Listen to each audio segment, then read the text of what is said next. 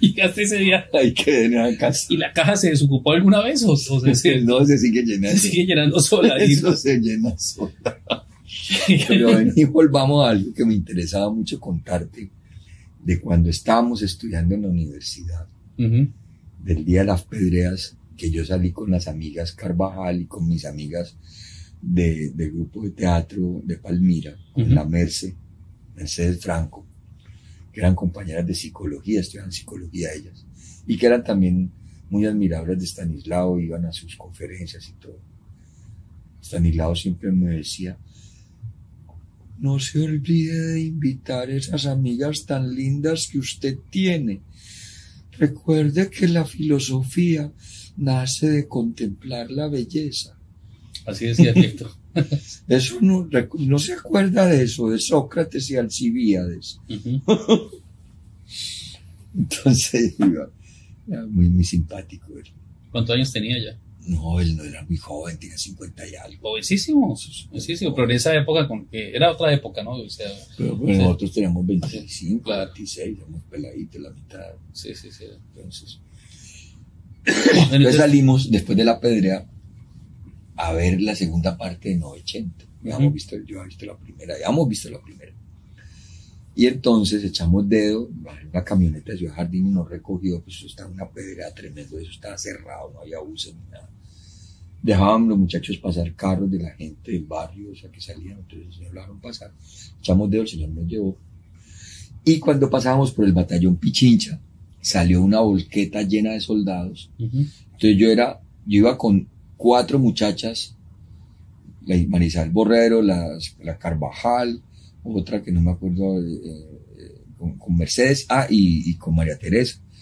Vamos en el polco esa camioneta y los soldaditos comenzaron a tirarles besos. Ajá. Entonces ellas les tiraron besos, entonces les tiraron besos, entonces yo también les tiré besos. Y la volqueta comenzó a celebrar, y eso sonaba, y, y, ese man iba rapidísimo, hasta que en el hospital departamental, ya es bien varios kilómetros adelante, en una, en una, en un pare que hay ahí donde queda el Club San Fernando, la volqueta se atravesó y se bajó un enanito, de bigote así, bigote que, que le temblaba el bigote de la ira y medio calvo, y unos ojos de rojos, ese man, uy, era un demonio. Se bajó ese enano y con una vocecita como de muñequito eléctrico. ¡Vaya ese marica de allí! ¡Y vaya! Entonces mis amigas dijeron que cómo así llega. ¡Marica, tirándonos besos! ¡Es un marica! ¡Es un marica! eh, ¡Hay que llevárselo! ¡Por marica! Hermano, bueno, ni- no sé, entonces como no iban a dejar mis amigas bajarme, era el estatuto de Turbay, en la Claro. época. Entonces, desaparecen. ¿no? Las putas también, las putas. Entonces yo le dije, no, no, no, no, no, no, tranquilo, yo me bajo, no hay problema. Sí. Bueno, ya las amigas, no. Claro. Yo me bajo, entonces me subieron a la volqueta, me tiraron al piso. Entonces, ay, puta, entonces, muy marica, con los soldaditos también en las mismas. El soldado, el, el sargentico se metió de nuevo, en la cabina, En un sargento. era un sargento, sí. Pues le decía a mi sargento, Claro, ok. entonces me dice que yo le era mi sargento. Entonces me subieron al volco y me llevaron al, al a la gobernación de- de- del valle, al sótano. Después de ahí me llevaron de nuevo para el sur, al batallón Pichincha. Y me metieron en unos calabozos. Y yo era, no tenía nombre. o sea, ¿Usted cómo se llama? Fulano tal. Bueno, de ahora en adelante celda 5. No me No. digas. Entré en la celda 5. Eso fue una pesadilla. ¿Cuánto tiempo estuviste? ¿Cuánto te, te- te tuvieron ahí? Estuve, o sea, me comenzaron a buscar y nadie sabía dónde estaba. Estaba Ujú. desaparecido. Y entonces había un soldadito que tenía la tarea, estaba afuera, estaba encarcelado, en- encalabozado también, pero la tarea de él era recoger en una botella, pasarle la botella a los que estábamos ahí en las otras celdas para una botella de luz cola y uno tenía que orinar solo Ahí. lo de la botella, no más porque si se la mojaba el mal lechazo encima a uno. Había otro, un negro enorme como de dos metros por, por 90, así gigantesco, un negro que estaba en peloto, lo tenían a rigor y cada tanto el soldadito le echaba con una manguera agua porque el man se tiraba de las garitas y violaba a las muchachas que pasaban No por, la, digas. por- Oh. por la calle de, de- de- de ahí, por el psiquiátrico, por las calles del, del, del- de ese, Terrible. Cuartel. Sí. ese cuartel de batallón Pichincha. Entonces, man había violado ya como a tres peladas y entonces lo echaron ahí a, Ujú. a, a- a- a rigor, le decían, es que estaba de calabozo rigor, le echaban una manguera de agua a presión, Ujú. le echaban agua cada tanto, ese pelado, el otro soldadito. Entonces el soldadito me decía que para darme la botella tenía yo que bajarle telarañas, era, una- era, un, era una, un calabozo pequeñito que yo ponía la espalda contra un muro y los pies contra el otro y los pies me quedaban un poco doblados, eso tendría como, como de aquí a allá, mira, Ujú. así. Sí. Entonces él me dijo cómo subirme, me explicó, para que me subiera caminando con la espalda pegada a lo- a, un muro y le bajara las telarañas. Y entonces él me pasaba los, la botella. El Man se fumaba las telarañas. Se fumaba las telarañas, este Sí. personaje. se fumaba las telarañas. Bueno, pero, ¿y cómo te sacan de ahí? Entonces, al subir allá había un, eso tenía como 5 metros de alto. Había un ventanuco chiquito. Un ventanuco así como de unos Ujú. 50 centímetros, 45. Unos barroticos allí con un angeo lleno de telarañas y de polvo. y- Entonces yo subí a coger telarañas allá y por ahí vi, se veía allá lejos la calle Quinta. Entonces yo me subí allá para mirar afuera. Claro, Me quedaba allá pegado la espalda sí. Y cantaba los Beatles y cantaba música en francés y cantaba, me mantenía cantando pues, para poderme animar. Y de pronto estaba subido allá y vi a mis amigas de Palmira, del grupo de teatro, con mis amigos curas, con uno de los curas de la teología, los de la teología de liberación, con el cura Mario. Venían ellas dos con las que me habían capturado. María Teresa y Mechas y Mercedes. Entonces yo comencé a gritar mi vozarrón de teatrero, que yo ya era teatrero, hacía hecho teatro de peladito. Y entonces ellas me cabeceaban, no sabían de dónde era que yo las estaba llamando. Llegaron al, allá, ellos me contaron luego que dijeron, no, que aquí no está. Y yo, pero ¿cómo no está si me está llamando? Acá está en la voz, óigalo, allá está llamando. Bueno, después vinieron, me, me iban a matar. Entonces, eh, el cura llamó al, era amigo, pidió que le prestaran el teléfono, era amigo del cura de ese batallón, ¿cómo se llama? Del, del- ellos tienen el Capellán, nombre, del sí. capellán castrense. Llamó al capellán de ese batallón y habló con él y le explicó quién era yo y tal. Entonces llegaron después a sacarme del celda 5. Entonces, qué mal parido, cantando mucho y gritando mucho, ¡pah! Y me pegaron un golpe. Aquí no se grita ni se canta. Y luego llegó el cura. Este cura me salvó de la paliza. El. Tráigame a ese muchacho. Entonces ah, me llevó Ujú. me, llevó con el comandante del batallón en un segundo piso, entonces eso, había una, es una explanada enorme y estaban pocos soldados haciendo fila ahí. Entonces me dice el tipo ese, y vos eres el que le tiras besos a los soldados, ¿cómo sos marica o qué? ¿Crees que te ponga que todos te claven, todos de ahí a ver si te gusta? Delante del cura ese le dije, no señor, no sé, eso era un juego. Como si jugaba a ser marica, no, pues era es que... Ah, entonces iban a ver una película. Es que íbamos a ver una película y entonces pasó el contexto. ¿Y qué película era? 900. La segunda parte. Ah, la segunda. Cuéntame la primera. Me pone a que le conté la película. y Vos comunista. Y fue como así, sí. Y que me dijiste que estudias filosofía y música. Sos comunista, filósofo, músico. Y te gusta ese cine comunista que me acabas de contar. ¿De qué dice, padre? El padre le dijo, déjalo, yo hablo con él. Entonces, el padre era amigo de mi papá. Fue puta, man. No jodas. Era amigo de mi papá. Y me dijo, y amigo no solamente mi amigo cura, sino Ujú. que era amigo de mi papá cuando yo satizaba, le digo, satizaba de Palmira. Y, ¿Cómo llama tu papá? Llama Pepe. Ah, vos sos hijo de Pepe. Te salvaste. Te salvaste. Te vas a sacar de este y te vas para tu casa.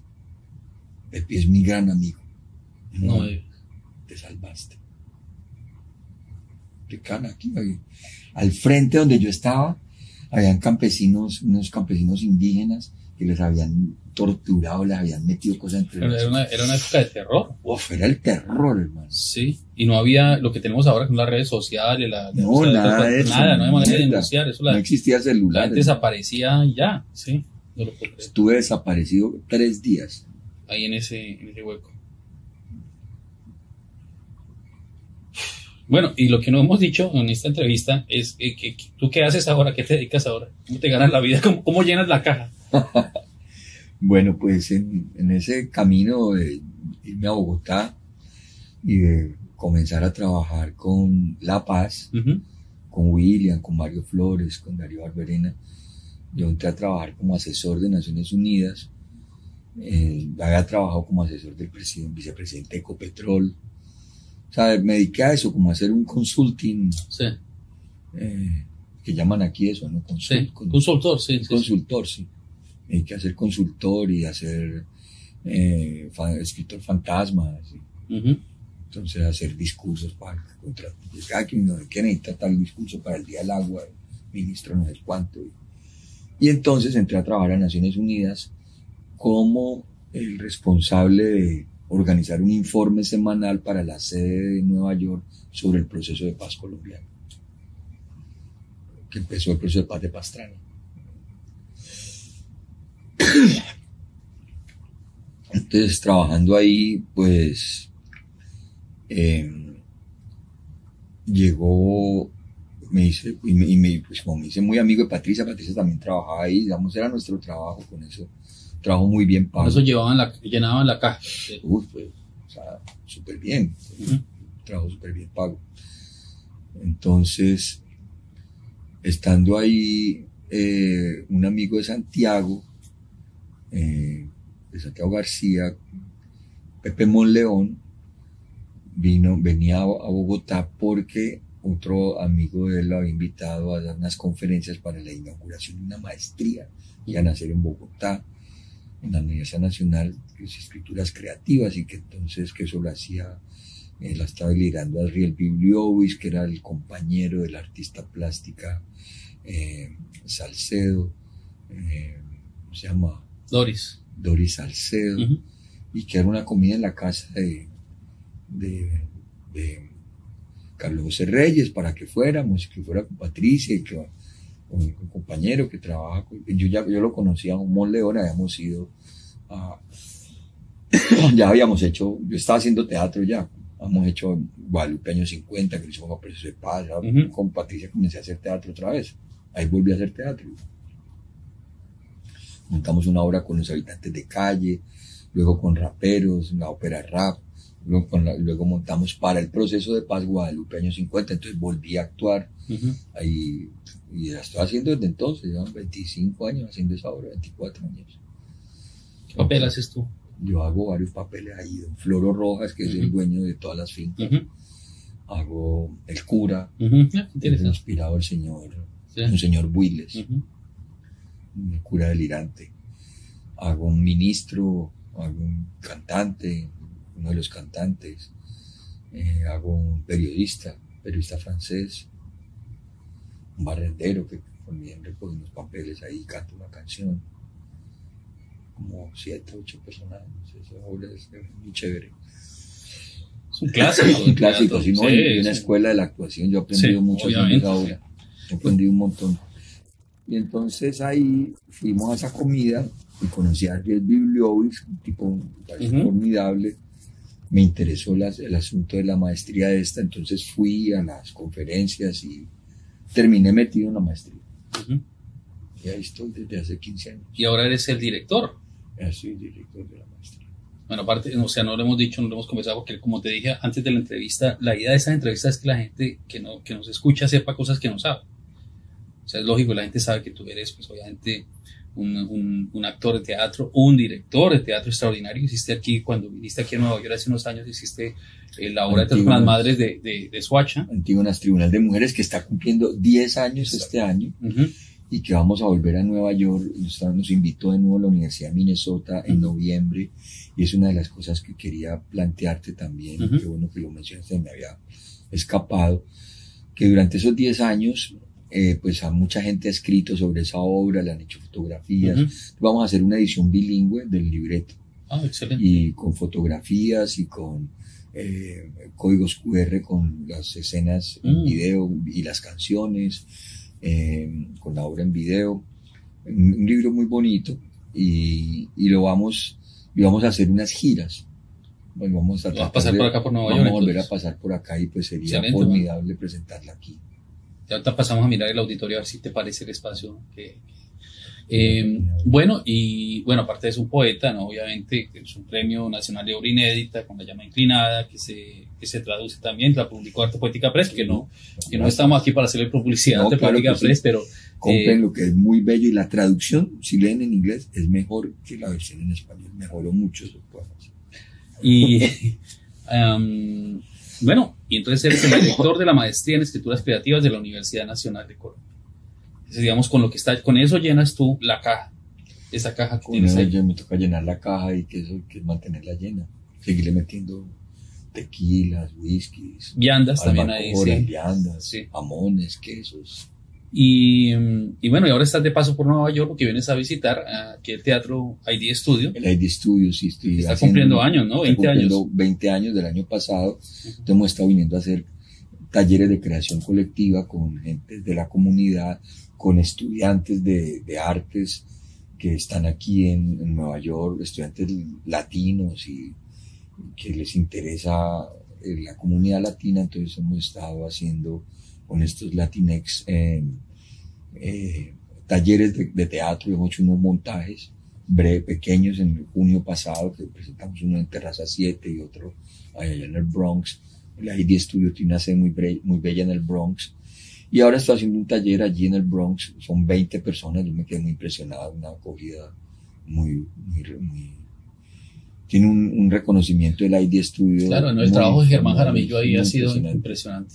Sí. muy impresionante y, y entonces bien, no, el taller va a ser muy bueno, el, el resultado que hemos planteado hacer un taller de creación colectiva que no solamente tenga como resultado presentar un ejercicio teatral, sino también escribir el ejercicio, o sea, escribir alrededor de los ejercicios, de las improvisaciones, de los cuadros, que son básicamente cuadros de momentos muy emotivos de la vida de cada uno de los integrantes, se ponen de acuerdo, cuentan un momento emotivo de sus vidas, un momento de una gran carga emocional, y se ponen de acuerdo y lo presentan. Y qué mejor, más. qué mejor persona para, para dirigir un taller así que un, un actor consagrado, un gran narrador, como se acaban de dar cuenta, un poeta extraordinario, supremamente delicado y bien logrado, y además un, un, un, eh, un maestro consagrado, director de la maestría en escrituras, en escrituras creativas de la Universidad Nacional de Colombia, la universidad en la que yo estudié, mi alma mater. Y, que él me lo lleve para allá, ahora profe, el profe nuestro. Así que así un quedamos. orgullo. Es, y esto es, eh, esta es la, la primera entrevista en mi pequeño escritorio después de la pandemia. Así que ya vamos a hacerle toda la publicidad de esta entrevista con todos los accidentes. Escuchaste las sirenas de Nueva Claro, York. Pasó la señora que nos hace el favor de limpiarla. Entró. Carlos con su, Entró- con su entró-. Entró Carlos Velázquez con su teléfono que le estaba, estaba viendo alguna cosa así. Pero yo les agradezco a todas las personas que van a ver esta entrevista, que la vean, que la comenten.